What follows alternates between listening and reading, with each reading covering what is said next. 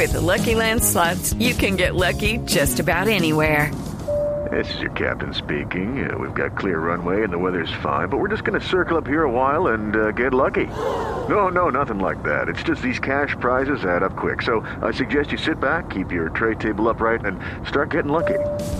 Play for free at LuckyLandSlots.com. Are you feeling lucky? No purchase necessary. Void where prohibited by law. 18 plus terms and conditions apply. See website for details.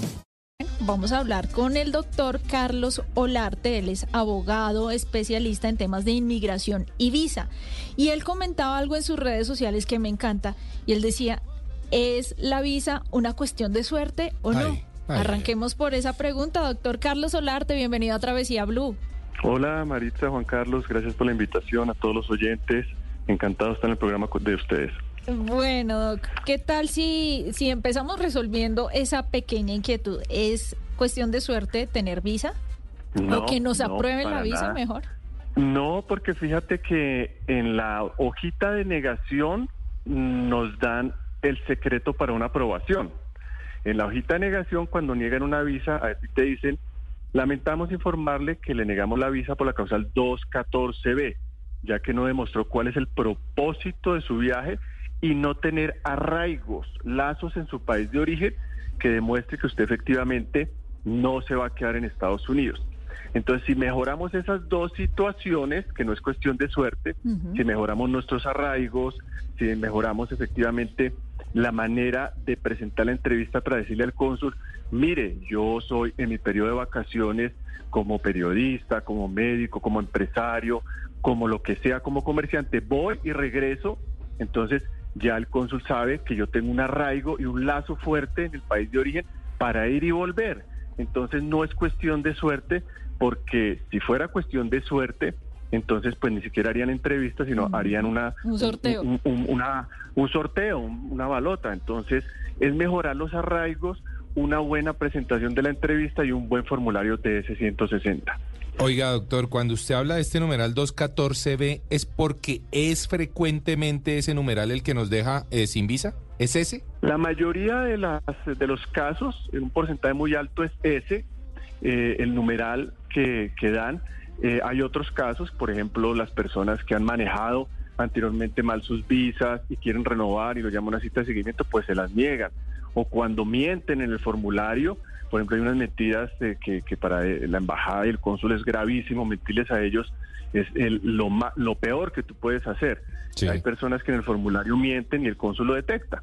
Por Ah. ejemplo, las mentiras más seguidas son, usted tiene familia en Estados Unidos, y la gente le dice, o los tramitadores, o gente que, que pues eh, no, no es muy honesta, dice, no, no, oculte eso, niegue porque si saben que su familia está allá, le niegan. Claro. O si sabe que, que tal persona está en asilo político, le niegan.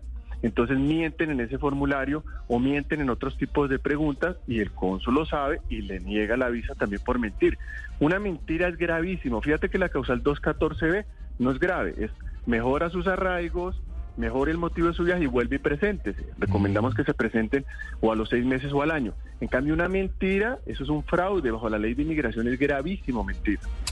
Oiga, Doc, usted dice algo muy interesante y es que además todos tenemos un familiar en Estados Unidos, entonces negar Claro. que alguien tenga claro. algún tío, algún primo, pues es, es absurdo.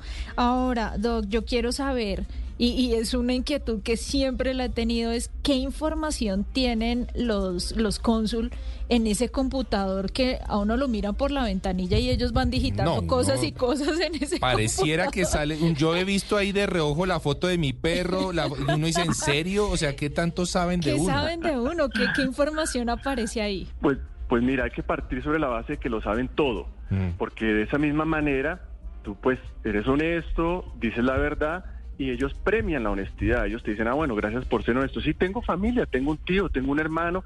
Ellos tienen su vida por separada, así se hayan quedado ilegales o legales, pero yo tengo que ser honesto. Ellos lo saben porque en el formulario DS-160 que tú llenas, ahí te preguntan todos los generales de ley, toda tu información y eso ellos lo saben. Saben todos los DS-160 que tú hayas aplicado durante todo tu récord migratorio. Saben tus entradas, tus salidas, toda la información de récord criminales lo saben. Acuérdate que después de los hechos de las torres, el Departamento de Estado se puso muy juicioso con toda la información de las personas que viajan y la responsabilidad de un cónsul cuando te aprueba una visa es eso. Claro. Si yo le apruebo una visa a una persona que da el récord cuál fue el cónsul que te aprobó, él asume una responsabilidad de a quién está permitiendo entrar a los Estados Unidos. Claro. Y eso pasa en todos los países. Colombia también lo está haciendo. Entonces es un eh, el cónsul lo que hace es verificar todo tu récord, eh, mirar cuál es el motivo y si eh, efectivamente en una entrevista cortica, si ve que todo el récord está bien y la entrevista está bien, pues te aprueba la visa. Doctor Olarte, ¿qué tan importantes son las redes sociales a la hora de la aprobación de una visa? ¿Ellos vigilan o revisan las redes sociales de uno que uno no, no sé, no haya dicho algo en contra de o a favor de? O, ¿Cómo funciona eso o es irrelevante? Buenísima pregunta y, y me das la oportunidad para hacer una pedagogía y hacer como una labor social porque nosotros atendemos casos que a veces nos duele el corazón. A ver, te Sí. explico. Ahí en el formulario DS-160 preguntan cuáles redes sociales tú manejas. Sí. Todas. Y uno tiene que escribir las cuáles y todo eso.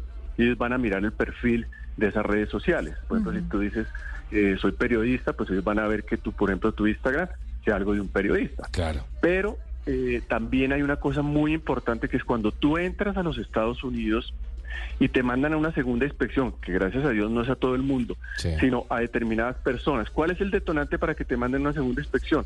Cuando la persona ha estado mucho tiempo con visa de turista. Por ejemplo, si tú duraste como turista cuatro meses, cinco meses, seguro te van a mandar a segunda inspección. Mm. Porque yo les hago una pregunta a ustedes dos. ¿Cuánto dura un turista en, en Estados Unidos? No, pues. Máximo 15 días. 15 días, 15 pues, días. por mucho. Sí, porque además con esos costos Sí, sí, no sí. alcanza. Exacto. Sí. No, Pero no hay entonces, bolsillo que en el récord, entonces en el récord el oficial de inmigración dice, uy, pero esta persona estuvo cinco meses, cuatro meses, no. y no ha pasado dos meses, y otra vez quiere volver a entrar, y le preguntan, ¿y usted cuánto dura? No, por ahí unos tres meses, para el cuarto del lado. Oh. Y en el cuarto del lado le quitan el celular, no se lo piden prestado, se lo quitan, Sí. levantan la clave, y ahí miran en el WhatsApp y en todas las redes sociales colocan la palabra clave trabajar. Trabajar. Ay, ay, ay. Y ahí sale todo lo que usted se escribió en los días anteriores de trabajar. Trabajé o vengo a trabajar o mi intención es trabajar. Ah, mire, ah. Pues Oiga, poseemos oiga, problemas. importantísimo Podemos problemas este porque dato. te inician, te- Buenísimo, te, te deportan y te dan castigo de cinco años. Ah, No, terrible. Oiga, Doc, Entonces- esta- estamos hablando con el doctor Carlos Olarte, abogado especialista en temas de inmigración y visa, y acaba de darnos un datazo Uy. que debemos tenerlo en cuenta sí o sí. Ahora, yo quiero saber algo. Una de las cosas que nos dicen, yo no sé si esto es un mito, si es realidad, cuando vamos a solicitar visa por primera vez, y dicen que cuando ven ese pasaporte blanquito, cuando Sin no tiene sellos. ni un sellito, dicen como que es más difícil que se que se la nie- es más fácil que se la nieguen Ajá. a que cuando usted tiene como un historial de visitas a otros países es más probable que se la aprueben. ¿Eso es verdad? Sí, porque se mira el perfil, ¿no? En el perfil se mira todo, se hace como un checklist, ¿no? Entonces Sí. dicen, bueno, la persona trabaja, sí trabaja. ¿Cuántos son sus ingresos mensuales? Entonces, si son buenos ingresos donde le dé el cónsul la tranquilidad que va y viene y tiene la solvencia para ir y venir, pues hace otro checklist. Dice, ¿ha viajado a otros países? O sea, es un turista constitucionario, entonces un checklist. Si completamos la mayoría de los checklists, pues entonces el cónsul va a decir, bueno, le apruebo la visa. Entonces Sí. sí ayuda mucho que las personas hayan viajado a otros países, pueden ir a Europa, entrar a cuatro países y no demorarse mucho tiempo. Eso ayuda porque el cónsul va a decir, ah, no, esta persona fue y regresó, tuvo la solvencia económica, es un turista. Entonces sí ayuda bastante. De acuerdo. Doctor, mi visa vence y seguramente la de Marital eh, también en el 2026. ¿Cuándo deberíamos comenzar nosotros, por ejemplo, un proceso de renovación? Y hace pocos minutos nos decía eh, Jim, un invitado que tuvimos, que a él se le vence en dos meses. ¿Cuándo debe uno comenzar los procesos de renovación de visa? El que se le va a vencer en dos meses, que lo empiece ya.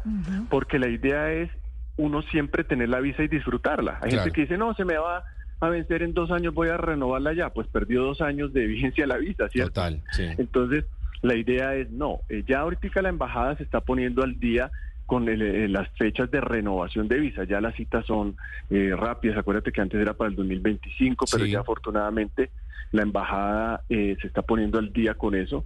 De hecho, anunció que fue la tercera embajada en el en todo el mundo en trámite de renovaciones eh, de visas. Mm. Entonces, la respuesta es sí, más o menos uno cuando ya vaya a ver que se le va a vencer unos dos o tres meses antes, uno agenda la cita para que sea unos dos meses antes, para darle tiempo al CAS que también le llegue por correo.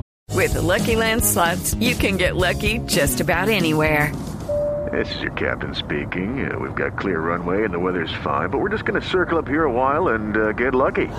No, no, nothing like that. It's just these cash prizes add up quick. So I suggest you sit back, keep your tray table upright, and start getting lucky. Play for free at LuckyLandSlots.com. Are you feeling lucky? No purchase necessary. Void where prohibited by law. 18 plus terms and conditions apply. See website for details. Y usted poder siempre disfrutar de, la visa. Entonces ustedes espérense más o menos unos dos añitos, estén monitoreando para esas épocas que la, la- la embajada esté dando cita rápida y se renueva. Muy bien. Muy bien. Doc, nos pregunta Gabriel Fetecua. Él dice que tiene visa aprobada, pero que se le vence en seis meses y no ha viajado. Él dice que si debe viajar para que se la renueven o no es necesario. Pues yo sí recomiendo que viaje porque cuando uno pide una visa, y me, me imagino que él se la dieron por 10 años. Sí. es para que la use. Entonces eh, es recomendable que en este tiempo viaje. Fíjense que uno puede viajar eh, estando la visa vigente, no importa que se venza mañana. Yo puedo entrar a Estados Unidos hoy y se vence la visa mañana, no importa, a mí me pueden dar la entrada normal. Entonces sí le recomiendo a él que viaje pues para que le hagan la renovación normal y no lo llamen a cita de seguimiento. Mm. ¿Cuándo lo llaman a uno cita de seguimiento? Cuando el cónsul ve algo que no le gusta, como por ejemplo, oiga, ¿y usted por qué no viajó? Claro. O, oiga, ¿usted por qué viajó tanto y duró seis meses? Entonces esas son las famosas citas de seguimiento, que es que no hacen trámite de renovación, sino el cónsul lo llama para ver que, que le responda algo que no les gustó a ellos. De acuerdo. Doctor eh, Olarte, los tramitadores, ¿sí o no? ¿Qué opina usted de eso? ¿O debería uno hacer su proceso? Pues mira, eh, hacer un proceso no es complejo, sobre todo el tema de la, de la visa de turista. Eh, la embajada eh, tiene unos tutoriales eh, en la misma página y en las redes sociales donde es muy sencillo llenar el DS-160. Si ustedes pueden llenarlo mejor, si tienen sus asistentes, sus hijos, porque ustedes se van a, a, a cerciorar de que lo que ustedes llenaron sea la verdad. Ajá. Cuando se lo llena un tramitador, cometen errores. Mm, La vez pasada tuvimos un, un- un caso de una señora en la oficina donde le negaron la visa porque el tramitador en vez de colocar que iba a estar un mes en Estados Unidos, dijo que un año. Ah, El bueno. cónsul le dijo un año para visa de turista. Claro. Entonces, mientras que ella alegaba eso, y fíjese que los tramitadores no colocan en el formulario que lo llenó el tramitador, entonces queda como si la persona lo hubiera llenado. Entonces, mi recomendación es para temas de visa de turista que no son complejos, Sí, que lo haga la, la persona y se, se, se dé cuenta lo que llenaron. sí. Ya para temas como visas de inversionista, peticiones familiares, visas de trabajo, ejecutivos transferidos, sí estamos nosotros los abogados de inmigración, que son temas un poquito más complejos para poder ayudar a las personas. Y que seguramente lo vamos a hablar en, en otro programa pronto, si el sí. doc nos acepta la invitación.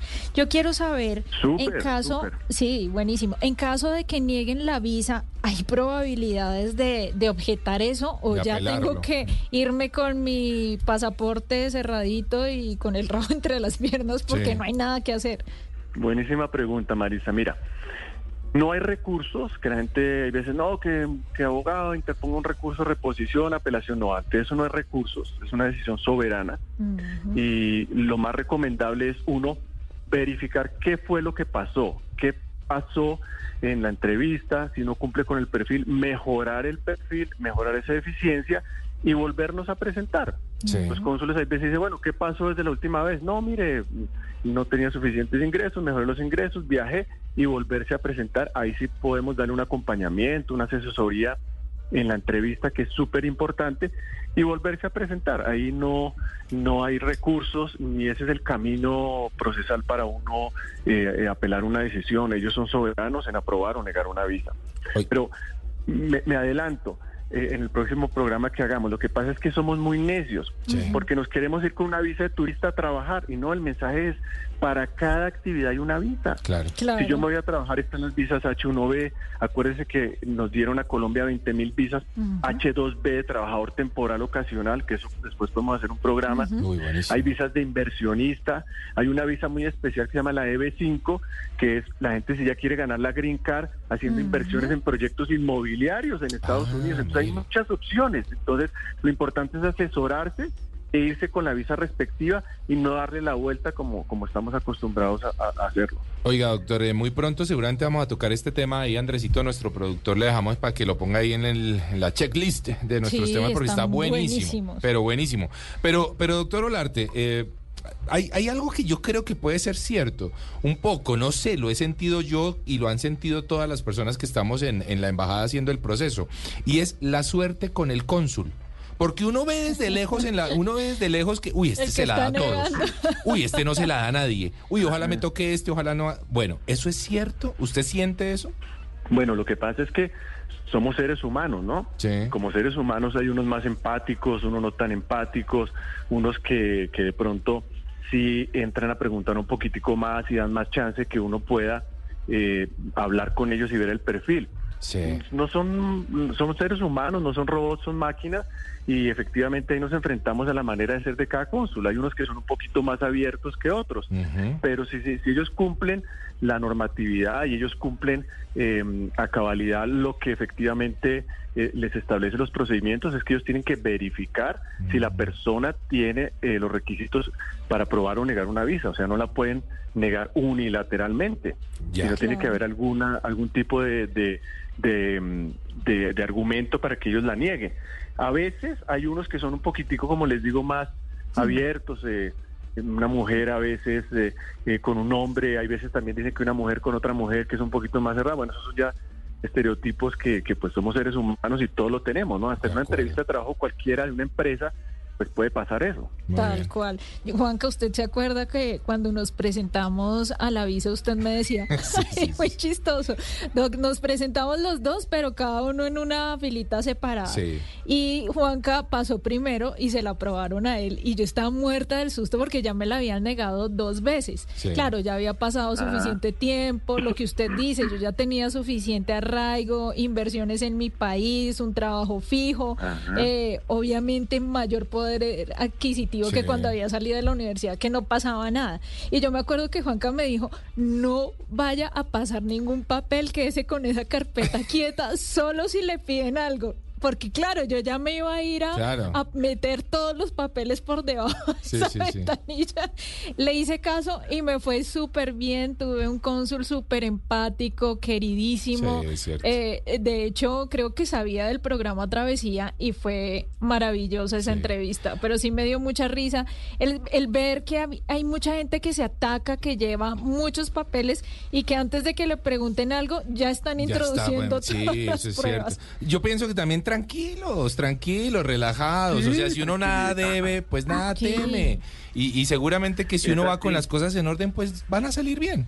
Y lo que dijo... En el 90% de los casos no están pidiendo documentos. La gente llega con una cantidad de paquetes y no los están Mm. pidiendo. Claro. Simplemente miran el DS, hacen la entrevista y si tú respondes con los arraigos, pues la posibilidad de éxito es, es más alta. Y lo que dijo usted, si van a trabajar, hay visas para trabajar. Exacto. Y de eso vamos a hablar en Muy otro pronto. programa en donde podamos contar nuevamente con la presencia del doctor Carlos Olarte, abogado especialista en temas de inmigración y visa. Recordemos eh, sus redes sociales, doctor, para que nuestros oyentes se pongan en contacto para las inquietudes que, que resten por ahí.